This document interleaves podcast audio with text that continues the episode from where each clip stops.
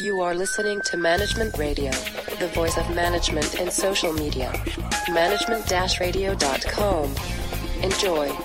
Auch die Hochstapler, die da hocken und die Volltischler, ja, die haben schon irgendwo im Hintergrund einen Leidensdruck. Ein wichtiges Moment ist, nicht mehr suchen zu müssen, sondern zu wissen, wo etwas ist. Hallo, liebe Hörer. Herzlich willkommen beim managementradio.de. Ich habe ja im letzten Jahr mit Edith Stork gesprochen. Sie ist Expertin für Büroorganisation, hat die Beratung für Büromanagement in Oberursel, ist seit vielen Jahren Unternehmerin und bekannt aus Funk und Fernsehen, hat einige Bücher geschrieben und ist auch eine spannende Person. Ich bin inzwischen Fan geworden, denn die Frau Stork war ein Tag bei mir im Büro und hat mir und Kollegen mal ein bisschen gezeigt, wie das System in der Praxis funktioniert. Frau Stork, was ist denn das Faszinierende an diesem Konzept APDoc, was für Administration, Projekte und Dokumentation steht? In Wirklichkeit bringe ich die Leute dazu, über ihre Büropapiere anders zu denken. Es ist eine neue Strukturgabe. Das kann man durchziehen, dass das eine ganze Firma macht, vom, vom Chef bis zum Azubi mit der Folge, dass die Tische bereinigt sind, die Ordner sind bereinigt, die Ecken sind mhm. leer. Mhm.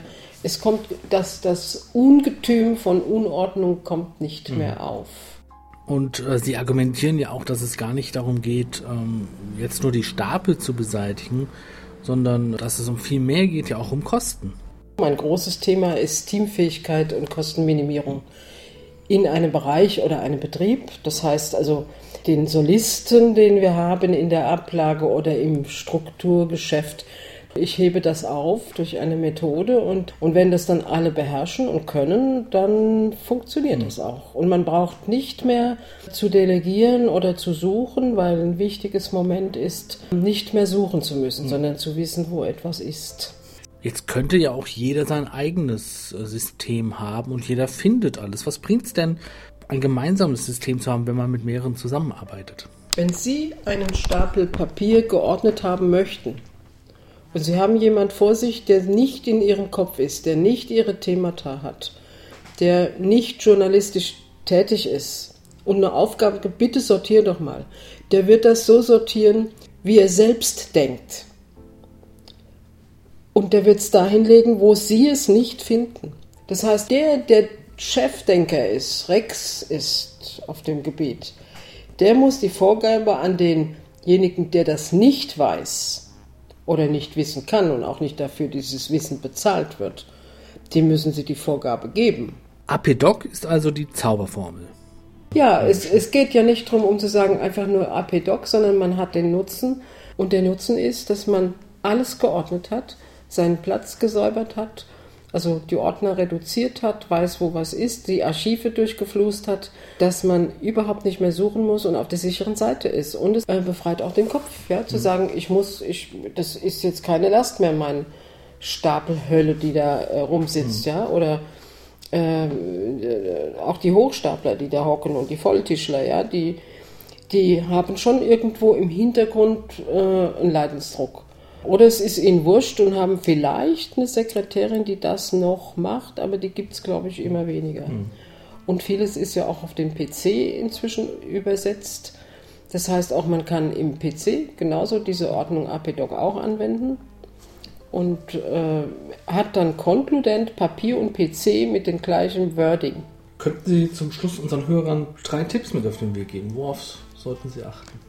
Ich sage es mal bürotechnisch einfach dass man einmal am Tag seinen Eingangskorb oder sein Postfach ausleert und reinguckt, also Papier erstmal reinguckt, was damit geschieht und entscheidet, wo es hin soll. Und nicht beiseite legen. Leg es mal in divers oder allgemein sonstiges. Das ist bei mir abgeschafft. Jedes Ding hat seinen Namen. Also einmal am Tag wenigstens die Post machen. Ich versuche auch im PC zu sagen, morgens und mittags guckst du in deinen PC und dann wird das bearbeitet.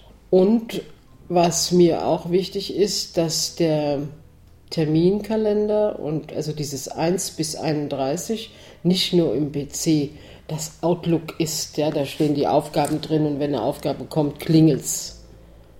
Ich kann das Klingeln glatt überhören, ja, weil ich gerade Kaffee trinke oder telefoniere. Und dass man keine To-Do-Listen endlos schreibt, sondern dass man die Papiere termingerecht vorbereitet, auf Wiedervorlage und Termin. Das kann man selbst machen, das muss nicht die Sekretärin machen. Und wenn man alleine jeden Tag sein Postfach leer macht, seinen Tisch auch klärt und sagt, so viel muss ich heute erledigen, dann gibt es eine Klärung. Das heißt nicht, dass die Arbeit nicht gemacht werden muss, auch wenn es viel ist. Aber, und wenn das nur fünf Leute, die in eine Gruppe gehören, gemeinsam alle so machen, dann reduzieren sich auch die Stapel, auch die Ablagewelt. Und was mir auch noch wichtig ist, ich habe mir das angewöhnt, alles zu scannen und dann das Papier wegzuschmeißen. Abgesehen von finanztechnischen Dingen, ja, also Finanzamtssachen, da sind wir ja noch nicht so, dass wir es wegschmeißen dürfen. Frau Stork, herzlichen Dank für diese Tipps. Unsere Hörer können wieder im Teaser ähm, Links zu ihrer Homepage, zu weiteren Angeboten, zu den nächsten Terminen und Veranstaltungen sich anschauen und auch glaube ich, einen Hinweis auf ihre Bücher.